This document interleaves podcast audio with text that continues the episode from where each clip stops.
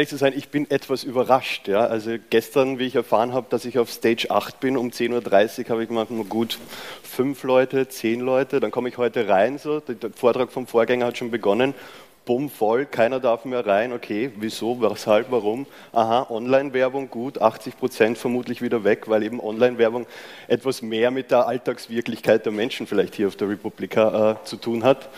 Und jetzt bin ich auf jeden Fall sehr dankbar, dass so viele Leute hier sind. Und dafür möchte ich mich recht herzlich bedanken, weil der Finanzmarkt in der Tat etwas mit unserer Alltagswirklichkeit zu tun hat. Ähm, man muss nur denken an unsere Pensionen. Die staatliche Pensionsvorsorge funktioniert nicht mehr. Äh, wir müssen privat anlegen, wir werden in die Privatvorsorge hineingetrieben, wir haben vielleicht eine Haushaltsversicherung, wo das Geld dann schlussendlich auch wieder am Finanzmarkt landet. Vielleicht hat jemand etwas Erspartes und möchte das am Finanzmarkt anlegen, Aktien kaufen und dergleichen. Also was am Finanzmarkt passiert, das betrifft uns sehr, sehr fundamental. Und darum freut es mich, äh, ja, dass so viele Interesse haben und äh, sich für meinen Vortrag interessieren. Mein Name ist Martin Ehrenhauser, wie schon gesagt, und ich möchte heute ähm, möchte mich heute mit drei Fragen beschäftigen. Also zum ersten möchte ich euch erklären, okay, was sind die Trading Bots und wie funktioniert so in etwa der moderne automatisierte Finanzmarkt? Zweitens möchte ich ein bisschen darauf eingehen, machen diese Trading Bots eigentlich Sinn oder was macht Sinn in diesem Zusammenhang?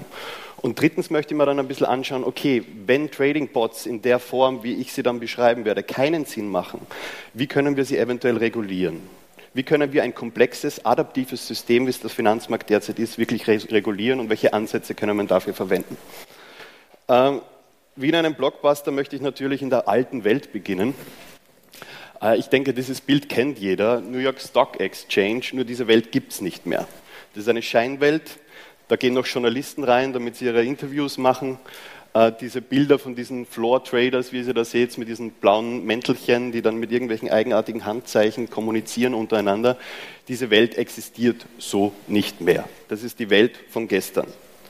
Börsenhandel der Handelsplatz, der schaut in der jetzigen Welt, in der Gegenwart so aus. Das sind große Rechenzentren außerhalb der eigentlichen Börsen. Das sind immer diese großen Prunkbauten, diese teilweise klassizistischen Bauten, die man vielleicht kennt in Brüssel, London und dergleichen. Nein, es sind ganz normale Rechenzentren, die außerhalb von London sind, außerhalb von New York, in New Jersey, außerhalb oder am Stadtrand von Wien. Ähm, wo eben schlussendlich der Handel, der Finanzhandel, das Kaufen und Verkaufen von Finanzprodukten stattfindet innerhalb von kürzester Zeit. Und wie es eingangs schon gesagt wurde, also die moderne Finanzpolitik ist Netzpolitik. Ja, die Rechenzentren, das sind die neuen Börsen. Quants sind die neuen Börsenhändler. Das sind Mathematiker, Physiker, Informatiker. Das sind die Leute, die schlussendlich heutzutage den Finanzmarkt antreiben. Der Datenhandel ist einer der wichtigsten Einnahmequellen mittlerweile der Börsen. Also die Gebühren zum einen die wichtigste Einnahmequelle, aber an zweiter Stelle bei der Börse Wien zum Beispiel kommt schon der Datenhandel. Algorithmen natürlich, die neuen Handelswerkzeuge und natürlich der Code, die neue Sprache dieser Welt. Und entstanden ist daraus ein komplexes adaptives System. Dieses Bild, was ihr im Hintergrund seht, das ist eigentlich das Bild vom Internet. Man kann es aber, natürlich nicht in der Form, aber so ähnlich umlegen, wenn man den aktuellen Finanzmarkt beschreiben will. Es ist ein komplexes, adaptives System, in dem ganz, ganz viele unterschiedliche Akteure miteinander in einer Wechselbeziehung stehen. Wir haben die Börsen, wie ich schon gesagt habe, wir haben Investmentbanken, wir haben Sie vielleicht als Sparer oder als Versicherungsnehmer, als Pensionsvorsorger, wir haben Pensionsfonds, wir haben Aktienunternehmen, wir haben Broker, Asset Manager, die alle kommunizieren miteinander schlussendlich und stehen in einer Wechselwirkung. Und jetzt gibt es neue Akteure auf diesem Markt, die teilweise jetzt keine unbedingt neuen Strategien anwenden, aber die jetzt mit den neuen Möglichkeiten, die die Technologisierung und Automatisierung mit sich bringt, äh, eine neue Dynamik in den Markt reinbringen. Und das, so wie ich es nenne, sind die Trading Bots. Äh, das sind im Endeffekt hochfrequente algorithmische Computerhändler. Hochfrequent ist sozusagen eine Subkategorie, ich werde darauf noch zum Eingehen, von algorithmischen Computerhändlern. Also die mit Algorithmen kaufen und verkaufen, Finanzprodukte kaufen und verkaufen. Wieso hochfrequent? Oder wo, was, was, bedeutet eigentlich hochfrequent? Was bedeutet eigentlich schnell am Finanzmarkt heutzutage? Wir haben vorher gehört, okay, wir haben nur 15 Sekunden Zeit, äh, bis der Vortrag beginnt. Ich kann Ihnen sagen, 15 Sekunden sind eine Ewigkeit am Finanzmarkt, weil dort, wo es hochfrequente oder Hochfrequenzhändler gibt, äh, die sind natürlich viel schneller und das EU-Recht kategorisiert hochfrequent, also im Sinne von schnell, wenn ein Trading-Bot also zwei Nachrichten in der Sekunde je Finanzinstrument an irgendeine Börse auf der Welt schickt oder wenn er vier Nachrichten in der Sekunde bei allen Instrumenten an einer Börse schickt.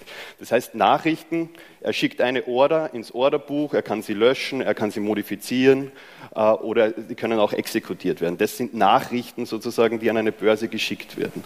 Und wenn das zwei Nachrichten in der Sekunde sind bei einem Finanzinstrument, egal bei welcher Börse das ist, dann sprechen wir heutzutage von einem hochfrequenten Trading Bot, von Hochfrequenzhändlern. Nur kurz Vergleichszahlen was ist eigentlich die Gegenwart sozusagen? Die Gegenwart wird oftmals beschrieben ja, in einer Zeitspanne von drei Sekunden. Wie lange dauert ein Wimpernschlag? Äh, Wimpernschlag zwischen 80 und 100 Millisekunden. Wenn Sie jetzt in Amsterdam zum Beispiel sitzen und Sie möchten an der Eurex in Frankfurt aber jetzt ein Produkt kaufen, dann geht es innerhalb von 3,3 Millisekunden, um Sie nur ein bisschen ein Beispiel zu sehen, äh, wie die Latenzzeiten sozusagen ausschauen. Wenn Sie direkt aber jetzt im Rechenzentrum von der Eurex sind, also direkt im Rechenzentrum von, von Frankfurt, also in Frankfurt, dann geht dieser Kauf in 0,2 Millisekunden, also schon weniger als eine Millisekunden, wo teilweise dann Orders und Trades äh, dann exekutiert werden. Also nur um mal ein Gefühl zu bekommen dafür, was heißt eigentlich hochfrequent, was heißt eigentlich schnell mittlerweile auf dem Finanzmarkt. Hier ein kurzer Überblick über die Trading Bots. Ein kleiner Auszug an Unternehmen. Es sind schlussendlich Unternehmen, die das machen. Äh, begonnen hat es alles mit Blair Hull von Hull Trading Company, der in den 80er Jahren dann sein erstes Unternehmen gegründet hat. Das war eigentlich einer, der in die Casinos gegangen ist und auf dem Blackjack-Tisch Strategien gesucht hat, wie er das Haus übers Ohr hauen kann, ja, unter Anführungszeichen.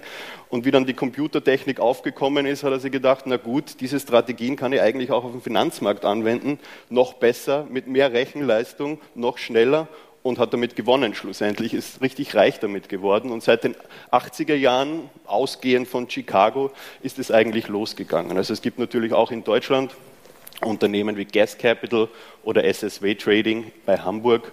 Und es gibt mittlerweile auch zwei Unternehmen wie Flow Traders in Amsterdam oder Virtu Financial in New York, die mittlerweile selbst schon Börsen, ein börsennotiertes äh, Unternehmen sind.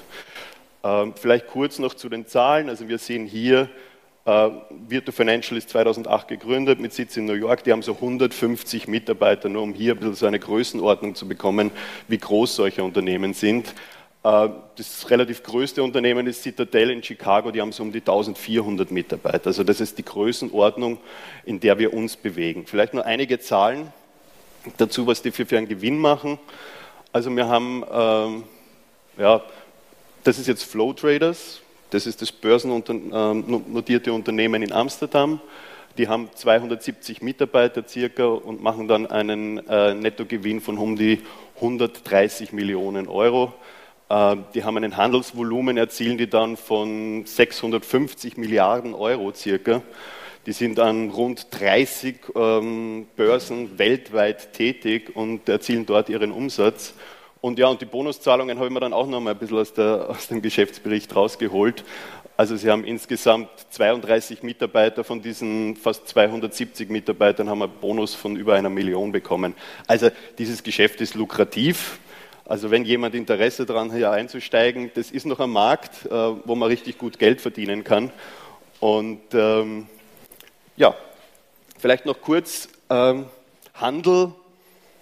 Okay, man kauft was man verkauft was. Es ist eigentlich ziemlich simpel wie in einem Supermarkt. Ähm, anders ist es auch nicht auf der Börse. Natürlich gibt es jetzt unterschiedliche Strategien, die man anwenden kann. Also was machen solche Hochfrequenzhändler? Welche Strategien wenden sie an? Äh, nur kurz einige Beispiele. Äh, es gibt dieses klassische passiv, passive Market Making. Da geht es eigentlich nur darum, dass er Liquidität zur Verfügung stellt im Orderbuch. Also er kauft und verkauft die einzelnen Produkte und die Preisdifferenz schlussendlich kassiert er ein, diesen Spread. Ganz einfach. Arbitragehandel zum Beispiel, er hat, sieht, gibt ein Produkt, das auf zwei verschiedenen Börsen gehandelt wird. Er sieht den Preis auf der einen Börse, der ist ein Unterschied zu dem Preis auf der anderen Börse. Und weil er schnell agieren kann, äh, weil er automatisiert agiert, kann er diesen Preisunterschied gleich zu seinem Vorteil nutzen, kauft das Produkt auf der einen Börse und verkauft es zum anderen, äh, äh, auf der anderen Börse wieder zu einem anderen Preis. Das sind Möglichkeiten, das sind Strategien, die teilweise diese Trading Bots anwenden. Natürlich gibt es auch Manipulationen in diesem Feld. massiv teilweise auch. Eine Manipulationsmethode nennt sich zum Beispiel Spoofing. Äh, da geht es schlussendlich darum, dass man ins Orderbuch massiv äh, Orders reingibt, sodass die anderen Algorithmen äh, fehlgeleitet werden in ihren Entscheidungen, dass sie glauben, okay, das Angebot oder die Nachfrage ist extrem gestiegen. Dabei werden diese Orders sofort wieder rausgezogen und dann schlussendlich schnell zugeschlagen, dass man diese Preisdifferenz, die entstanden ist durch die falsche Information, die man reingegeben hat ins Orderbuch, dann schlussendlich zu seinen eigenen Nutzen und Vorteil ausnützt. Das nur ein kurzer Überblick sozusagen über die Trading Bots. Also wir haben hochfrequente algorithmische Computerhändler auf diesem Markt, die neu entstanden sind, teilweise alte Strategien mitgenommen haben ins neue Zeitalter. Aber es stellt sich schon die Frage, macht das eigentlich Sinn, was die machen? Und da muss man natürlich als erster die Frage stellen, okay, was ist eigentlich Sinn? Ja, also was, was ist Sinn? Und für mich ja, macht der Finanzmarkt nur dann Sinn, wenn er die Realwirtschaft unterstützt. Also dort, wo wirklich Dienstleistungen und Güter produziert werden, die für uns dann schlussendlich einen tatsächlichen Fortschritt generieren. Äh, macht, es macht keinen Sinn, der Finanzmarkt, wenn da nur ein, ein selbstreferenzielles System herrscht, wo einfach Leute versuchen, aus Geld noch mehr Geld zu machen. Das macht für mich keinen Sinn. Also der Finanzmarkt hat die Aufgabe, die primäre Aufgabe, die Realwirtschaft zu unterstützen, das Risiko der Realwirtschaft abzunehmen und Geldmittel für die Realwirtschaft zur Verfügung zu stellen. Das ist der Sinn des Finanzmarktes. Und jetzt ist natürlich, stellt sich die Frage, okay, machen diese Trading Bots in diesem Zusammenhang tatsächlich noch einen Sinn? Und ich möchte das anhand von drei unterschiedlichen Konzepten kurz einmal durchspielen. Volatilität, Liquidität und Preiseffizienz. Kurz zur Erklärung, was ist Volatilität? Möchten wir da kurz beginnen. Volatilität heißt, dass ein Preis, ein Kurs rasch rauf, runter, rasch rauf, runter geht. Ja? Also dass er in gewissem Sinne unberechenbar ist, dass man nicht so wirklich weiß, okay, was passiert da morgen, dass er stark steigt, stark fällt. Wieso ist das ein Problem für die Realwirtschaft oder ist es gut für die Realwirtschaft oder ist es schlecht für die Realwirtschaft? Nein, es ist ein Problem für die Realwirtschaft. Ich habe vorhin gesagt, es ist wichtig, dass der Finanzmarkt der Realwirtschaft Geld zur Verfügung stellt. Jetzt sind Sie vielleicht junge Unternehmer, Sie wollen vielleicht später auch einmal mit Ihrem Unternehmen an die Börse gehen. Sie rufen bei der Deutschen Bank an sagen, ja, hallo, wir möchten an die Börse gehen. Die Deutsche Bank ruft dann vielleicht beim Versicherungsunternehmen an, die suchen natürlich Käufer für die Aktien. Was passiert, wenn der Markt relativ volatil ist? Die Versicherung kann nicht mehr kaufen, weil die haben neue Eigenkapitalvorschriften, die dürfen immer mehr von ihrem Portfolio in Aktien investieren. Dementsprechend können sie nicht mehr Liquidität oder Geld für die Realwirtschaft zur Verfügung stellen. Die sagen, der Markt ist so volatil, der ist so unsicher, der ist so unberechenbar für uns geworden, dass wir einfach unser Geld nicht mehr in den Aktienmarkt reinstecken. De facto dann auch nicht mehr in neue Unternehmen, die mit ihrem Unternehmen an die Börse gehen. Also Volatilität ist für die Realwirtschaft nichts Gutes. Aber es ist was Gutes für die Trading Bots. Die Trading Bots leben richtig gut von Volatilität. Wenn die Kurse rauf und runter gehen, dann ist das eine riesengroße Chance für sie. Die erzielen richtig gut Kohle. Nehmen wir einfach das Jahr 2015 her. Es war ein richtiges turbulentes Finanzjahr. Also da hat es mehrere Krisenherde gegeben. Black Monday, Griechenland-Krise, könnt ihr euch vielleicht erinnern. Es hat das Referendum gegeben. Ah, dann heißt es immer schnell, uh, die Auswirkungen auf den Finanzmarkt. Äh, und, und, und. Es hat mehrere Situationen gegeben, wo es richtig auf unterschiedlichen Märkten richtig volatil worden ist. Und jetzt habe ich einige Aussagen rausgesucht, zum Beispiel eben von diesem smarten Herrn, von Sir Riedberg, das ist der CEO von Flow Traders, dem Trading Bot aus Amsterdam. Der sagt zum Beispiel, die Griechenland-Krise hatte positive Auswirkungen auf den Umsatz, wir hatten keinen einzigen Verlusttag. Oder der Black Monday war ein Rekordhandelstag. Wir handelten beinahe dreimal mehr als einen normalen Handelstag und machten 10 Millionen Euro Gewinn an einem einzigen Tag, der hochvolatil war. Oder Douglas Kifu, das ist der CEO von Virtu Financial, der sagt eben, das, was in der Schweiz, also die Eurobindung vom, äh, vom Franken damals wurde aufgehoben am Anfang des Jahres 2015. Er sagte, was in der Schweiz passiert ist, das war ein großartiges Ding für unser Business. Oder andere Aussage, wir hofften, die Griechen und die Deutschen würden ihren Faustkampf früher beginnen, ja, weil sie einfach schlussendlich von dieser Auseinandersetzung zwischen Griechenland und Deutschland profitiert haben. Also wenn Sie sich jemals schon einmal die Frage gestellt haben, wer eigentlich dick Kohle macht mit der Krise, dann ist das ein Beispiel, das man nennen kann. Trading Bots verdienen richtig gut an der Krise. Volatilität kann aber auch in so einem adaptiven und komplexen System ganz andere Auswirkungen haben. Viel ist ja die Rede von Fake News zum Beispiel. Äh, und äh, wie fragil teilweise dieses automatisierte Finanzsystem äh, ist, hat man eigentlich auch am 23. April 2013 gesehen.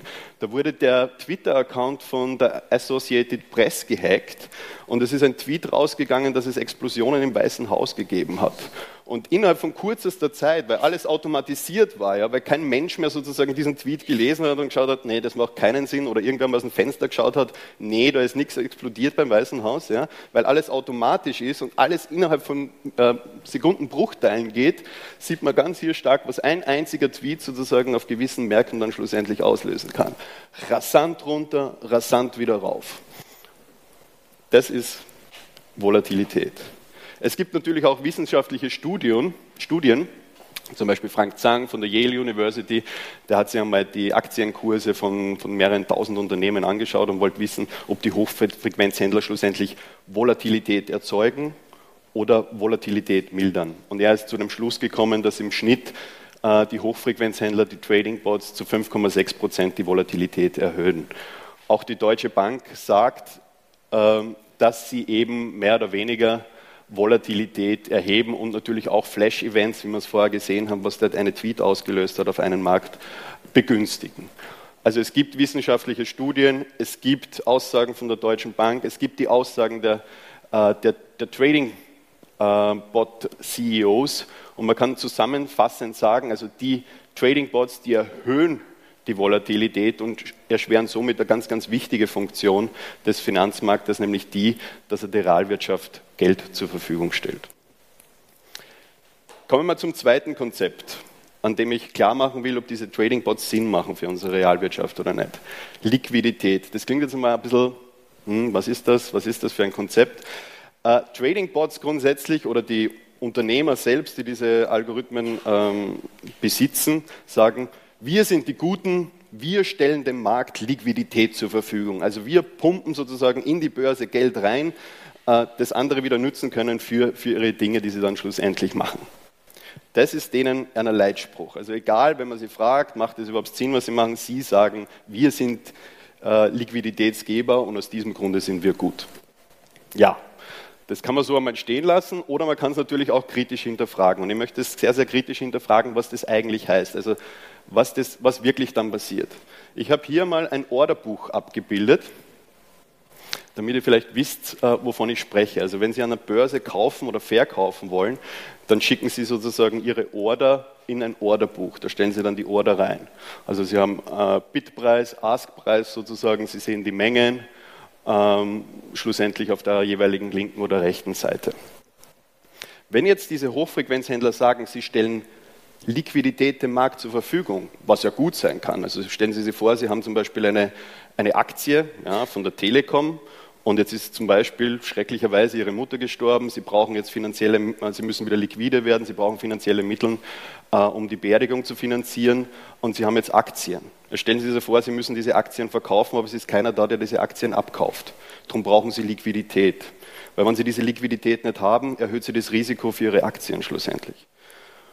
Und wenn natürlich immer jemand da ist, der einen Preis stellt, ja, dann können Sie zu jeder Zeit verkaufen, unabhängig davon, ob der Preis gut ist oder nicht. Aber Sie haben jederzeit die Möglichkeit zu, äh, zu verkaufen. Wenn diese Liquidität nicht da ist, gibt es keinen Markt und Sie haben überhaupt nicht die Chance, ja, dass Sie Ihr Produkt verkaufen und dementsprechend natürlich auch nicht die Möglichkeit, dass Sie jetzt rasch dadurch zum Beispiel die Beerdigung Ihrer Mutter finanzieren. Ja. Das ist das Konzept schlussendlich von Liquidität. Und Sie sagen, wir geben diese Liquidität, also sind wir gut. Was Sie aber nicht sagen ist, dass in unterschiedlichen Märkten es teilweise einfach zu 90 Prozent nur eine Phantomliquidität ist. Das ist eine Liquidität, die ist überhaupt nicht da. Die kommt nie ins Orderbuch rein oder wenn sie im Orderbuch ist, dann wird sie zurückgezogen, bis bevor überhaupt irgendwer Zugriff kriegt auf diese Order. Ein Beispiel. Es gibt unterschiedliche Order-Types, wie man die Order jetzt an eine Börse bringen kann. Wenn Sie eine Order-Type auswählen, wo man sagt, okay, wenn diese eine Order exekutiert wird, wird automatisch drei, vier, fünf verschiedene Orders auf unterschiedlichen anderen Börsen automatisch gelöscht.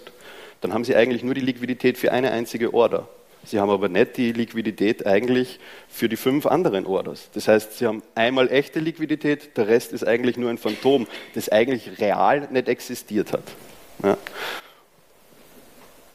Schauen wir weiter. Es ist auch die Frage, wie Sie handeln. Also wenn Sie in das Orderbuch jetzt eine Order reinstellen und die bleibt passiv drinnen, das heißt, die scheint hier auf, dann stellen Sie Liquidität zur Verfügung. Der andere Händler sieht, aha, okay, da ist jetzt der Preis sozusagen da, zu dem Preis kann ich kaufen oder verkaufen. Liquidität ist drin. Das machen aber viele gar nicht. Viele von den Hochfrequenzhändlern handeln aggressiv. Das heißt, sie stellen gar keine passive Order rein, sondern die sehen nur den Preis und blitzschnell, zing, holen Sie sich das raus und es war nie eine Order wirklich drin in dem Orderbuch, wo ein anderer Händler sozusagen darauf reagieren hätte können. Da gibt es auch Studien, zum Beispiel von der AMF, äh, das ist die Finanzmarktaufsicht in Paris, die auch sagt, im Durchschnitt äh, konsumieren die Trading Bots mehr Liquidität, als sie zur Verfügung stellen. Also die Finanzmarktaufsicht in Paris sagt, ja, anhand dieser Studie, dass das Argument, das die Trading Bots liefern, wir sind die Guten, weil wir Liquiditätsgeber sind, eigentlich ein Blödsinn ist, weil sie mehr Liquidität rausziehen aus dem Orderbuch, was sie bereitstellen. Und es kommt nämlich da noch dazu, speziell in Perioden hoher, Volatilität. Das heißt, dann, wenn man die Liquidität am dringendsten im Markt braucht, nämlich dann, wenn es hochvolatil ist, dann handeln sie aggressiv und ziehen mehr Liquidität raus, als sie bereitstellen. Wieso wäre das wichtig in Zeiten Volatilität? Sie müssen sich vorstellen, der Kurs geht runter irgendwas ist passiert, der Tweet. Und plötzlich setzt der Herdeneffekt ein. Jeder will aus seiner Position raus. Jeder verkauft, jeder verkauft. Und dann geht das Ding richtig runter in den Keller. Und das will man nicht. Wenn aber jemand drinnen ist, der ständig einen Preis setzt und passive Orders da reinschmeißt in das Orderbuch, dann kann er da eine, eine Pufferwirkung erzielen. Da könnten Sie eigentlich die Trading Bots einen richtig positiven Effekt erzeugen, indem Sie sozusagen einen Puffer schaffen, dass der Kurs nicht absolut runtercrasht. Nur das machen sie dann nicht, weil sie dann selbst ein bisschen ins Risiko gehen müssen und jetzt handeln sie aggressiv ja, und können dadurch auch noch den Herdeneffekt äh, verstärken. Ein anderes Phänomen ist auch, also die Liquidität sozusagen ins Orderbuch auf regulierten Märkten, aber es gibt auch unregulierte Märkte, das sind sogenannte Dark Pools. Und was man gesehen hat, ist, dass die Trading Bots und ihre Handelsstrategien und ihre Handelstechniken immer mehr Händler, vor allem große Händler, von den regulierten Handelsplätzen wegtreibt. Und die werden reingetrieben in sogenannte Dark Pools. Hier eine kleine Grafik sozusagen, wie, das, äh, äh wie der Umsatz in diesen, Handels, äh, in diesen Dark Pools schlussendlich gestiegen ist. Immer mehr. Das sind intransparente ähm, ja, Handelsplätze schlussendlich, weg von diesen regulierten Handelsplätzen. Und da geht immer mehr vom Handelsvolumen rein. Auch am, wenn man den Markteinteil sich anschaut, auch der ist in letzter Zeit immer drastisch gestiegen. Also die Trading Bots stellen, also weniger Liquidität zur Verfügung, als sie dem Markt entziehen und vertreiben schlussendlich auch noch Händler weg von den regulierten Marken, Märkten hinein in sogenannte Dark Pools. Und was man natürlich auch noch sagen muss, am Ende des Tages ist natürlich der Finanzmarkt ein Nullsummenspiel. Also wenn die Trading Bots einen Haufen Gewinn machen, muss dieser Gewinn von irgendwem finanziert werden. Es ist ein Nullsummenspiel. Das Geld wird nicht mehr durch die Trading Bots. Also die, die, die Trading Bots generieren kein neues Geld, sondern sie machen Gewinne. Und die Gewinne muss wer gezahlen. Und das zahlen schlussendlich die Langsamen. Die Schnellen gewinnen in dem Spiel, die Langsamen verlieren. Und die Langsamen sind oftmals schlussendlich Sie vielleicht. Sie haben vielleicht in einen Pensionsfonds investiert. Der Pensionsfonds ist aber nicht so schnell wie die. Sie zahlen dafür. Sie haben Haushaltsversicherung, die Versicherung investiert im Finanzmarkt, ist noch nicht up to date, äh, die Versicherungskosten steigen schlussendlich, weil irgendwer muss es zahlen. Nullsummenspiel. Da sitzen wir jetzt einmal guterweise auch im Boot mit zum Beispiel Bill Gates. Ja. Der weiß auch nicht so hin, wo er mit seinen Milliarden sozusagen hin, der muss auch am Finanzmarkt und hat natürlich auch keine Freude, ähm, was dort dann passiert mit seinem Geld. Also Resümee, im Konzept der Liquidität. Trading Bots entziehen dem Markt mehr Liquidität, als sie geben, speziell in Zeiten, in denen der Markt es eben am, am dringendsten braucht. Das dritte Konzept, was ich kurz vorstellen möchte, ist äh, Preisbildung. Wir haben schon gehört, okay, die Preise werden innerhalb von Millisekunden geändert. Innerhalb von Millisekunden werden Dinge gekauft oder verkauft.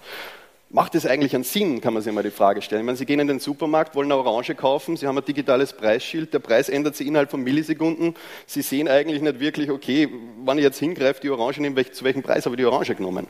Macht es Sinn? Okay, dann brauche ich jetzt irgendwie eine App, die mir dann sagt, da gebe ich dann eine Limit-Order ein und sage, ich möchte die Orange zum Ding kaufen und dann macht es dann Klick und die Orange kommt raus. Also klingt ja irgendwie ein bisschen irrsinnig. Ja? Und... Äh, in der Tat ist ja dann die Frage, okay, macht diese rasante Preisbildung innerhalb von Millisekunden für die Realwirtschaft eigentlich einen Sinn? Und es gibt Ökonomen wie den äh, Stefan Schulmeister aus Wien, der ganz klar sagt, nein, das macht überhaupt keinen Sinn. Und ich finde seinen Vorschlag auch sehr, sehr interessant, den er eben als Alternative anbieten würde. Er möchte nämlich diesen Fließhandel abschaffen. Also die Möglichkeit, dass man zu jeder Millisekunde schlussendlich einen Preis kaufen und verkaufen kann, möchte er einfach abschaffen. Und statt diesem Fließhandel möchte er wieder Auktionen einführen. Das heißt, dass man eigentlich nur alle vier Stunden schlussendlich kaufen kann bei einer Auktion. Es wird anfangs also ein Gleichgewichtspreis gebildet, so wie zum Beispiel, wenn die Börse aufsperrt. Und dann können alle vier Stunden schlussendlich gekauft und verkauft werden. Und das macht für die Realwirtschaft mehr Sinn, weil das, was in Millisekunden passiert, das macht nur Sinn für die Spekulanten, die schlussendlich aus Geld mehr Geld machen wollen, aber für die Realwirtschaft macht das schlussendlich keinen Sinn. Das ist auch das Resümee. Die Zeit rennt. Kurz vielleicht jetzt noch zum Abschluss. Wir haben gesehen, okay, das Resümee ist, die Trading Bots, die hochfrequenten Trading Bots machen in der Form natürlich keinen Sinn für die Realwirtschaft. Und wir wissen, dass der Finanzmarkt, der moderne, automatisierte und digitale Finanzmarkt, ein irrsinniges, adaptives, komplexes System geworden ist. Und die Frage stellt sich natürlich, okay, wie kann man eigentlich solche Systeme regulieren? Die Politik, ich war selbst EU-Abgeordneter im Europäischen Parlament, ich habe mich teilweise mit diesen Regulierungen auch beschäftigt, äh, ist überfordert, keine Frage mit solchen Systemen. Es gibt mehrere Ansätze, die ich nur kurz vielleicht erläutern möchte. Ähm, ein Ansatz ist zum Beispiel Geschwindigkeit. Also so ein System kann man regulieren, indem dass man die Geschwindigkeit erhöht oder drosselt. Das war auch ein Vorschlag in, bei der EU-Finanzmarktreform. Da ist darum gegangen, wir wollen die Geschwindigkeit reduzieren, wir wollen ein Tempolimit. Tempolimit macht Sinn. Stellen Sie sich nur vor, Sie fahren durch die Straßen und es gibt kein Tempolimit in der Stadt hier in Berlin. Also der eine fährt mit 200 durch, der andere irgendwie mit 30. Da entsteht natürlich Risiko. Der, der mit 200 durchgefahren ist, naja, wird wahrscheinlich gewinnen. Der andere ist dann in einen Unfall verwickelt, der verliert. Ist nicht fair, darum sagt man, okay, Tempolimit mit 50. Äh, das erhöht schlussendlich auch die Kapazitätsmöglichkeiten auf den Straßen, weil man nicht mehr so viel Abstand halten muss. Und in Summe ist es auch fairer. Also Tempolimit macht in so einem komplexen System wie dem Stadtverkehr Sinn. Und man hat dann auch im Europäischen Parlament gesagt, okay, auch in einem komplexen System wie im Finanzmarkt macht ein Tempolimit Sinn. Aber das Ding haben sie dann wieder rausgestimmt, weil ein gewisser EU-Abgeordneter aus Bayern gemeint hat, er muss jetzt diese Richtlinie ganz, ganz schnell verhandeln weil die Wahlen vor der Tür stehen und er will dann als der schöne, gute Finanzmarktregulierer dann vor die Fernsehkameras treten und will dann sagen, ich habe den Finanzmarkt ausgebremst ja, bei den Wahlen und da hat er so einiges wieder dann unter den Teppich gekehrt, unter anderem auch äh, das Tempolimit. Vielleicht gehe ich noch ein kurz auf die Größe. Eine Möglichkeit ist auch die Größe. Also wie groß dürfen Agenten werden? Ich glaube, was man sieht am Kapitalismus und am Kommunismus ist, dass beide eigentlich wegen dem gleichen Grund gescheitert sind. Bei den Banken, also beim Kapitalismus sind es Banken, einzelne Akteure, die zu groß wurden, systemrelevant, und beim Kommunismus war es schlussendlich der Staat, der zu groß war und zu mächtig. Also es ist ganz, ganz wichtig, dass man in solchen komplexen Systemen einzelne Akteure nicht zu groß und zu mächtig werden lässt. Und sowas gibt es in der Finanzmarktregulierung auf EU-Ebene auch nicht. Natürlich, Dezentralisierung ist wichtig.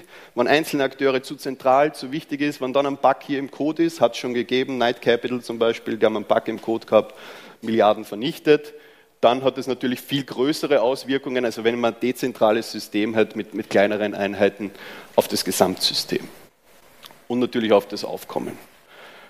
Gut, 11 Uhr pünktlich, da kurz zum Resümee. Also die Trading Bots machen in, unter gewissen Marktbedingungen mit gewissen Strategien im bestehenden Finanzsystem durchaus Sinn. Nur dieses Finanzsystem ist halt krank und wir brauchen ganz dringend eine Systemänderung und das ist das Resümee. Und da bedanke ich mich recht herzlich für Ihre Aufmerksamkeit. Und äh, ich stehe einfach vor der Türe, weil wir jetzt nicht mehr Zeit gehabt haben zu fragen. Ich setze mich da gemütlich auf die Bank. Wer irgendwie Lust hat, mit mir nur zu plaudern und zu quatschen, ist herzlich eingeladen, mit mir ein bisschen zu diskutieren. Kritik, Anregungen, herzlich willkommen. Dankeschön. Vielen Dank.